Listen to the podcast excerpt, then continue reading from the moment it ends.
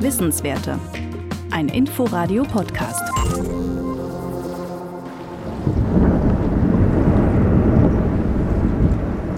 So hört sich das Kalben, also das Abbrechen eines Eisberges an. Dieser gewittrige Sound könnte in den nächsten Jahren die Geräuschkulisse in der Westantarktis bestimmen. Davon gehen zumindest internationale Polarforschende aus. Die warnen jetzt vor dem Zusammenbruch des Schweizgletschers und damit des kompletten westantarktischen Eisschilds. Es droht der Abbruch einer Eismasse von der Größe Großbritanniens.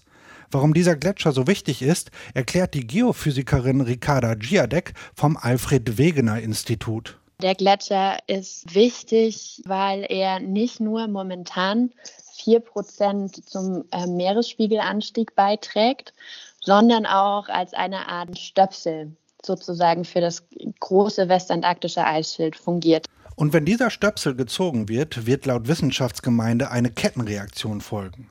Zuerst wird das Schelfeis, also das Meereis des Gletschers, in hunderte Eisberge zerfallen.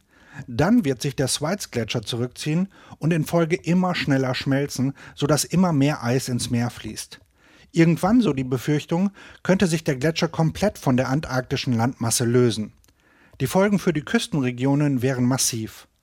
Der Ozeanforscher David Holland beschreibt das beim amerikanischen TV-Sender PBS so. Wir sprechen über die ganze Erde, den ganzen Ozean. Es sind riesige Wassermassen.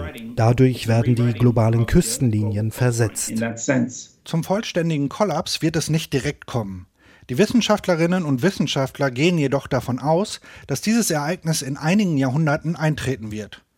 Das Verschwinden des Schelfeises wird aber schon jetzt Folgen für unsere Kinder und Enkelkinder haben.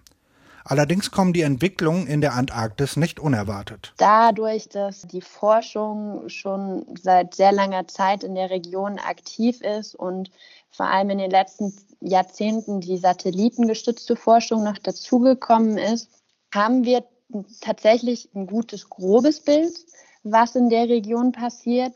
Allerdings gilt es jetzt noch, mit mehr Forschungskampagnen und Daten abzuklären, wie schnell diese Änderungen tatsächlich vonstatten gehen. Seit 2018 gibt es sogar eine internationale Schweiz-Gletscher-Kooperation. Die Polarforschenden möchten den instabilen Gletscher besser verstehen. Ihre Informationen sollen der Öffentlichkeit, aber auch der Politik helfen, Entscheidungen zu treffen. Der Schweizgletscher wird währenddessen weiter abschmelzen.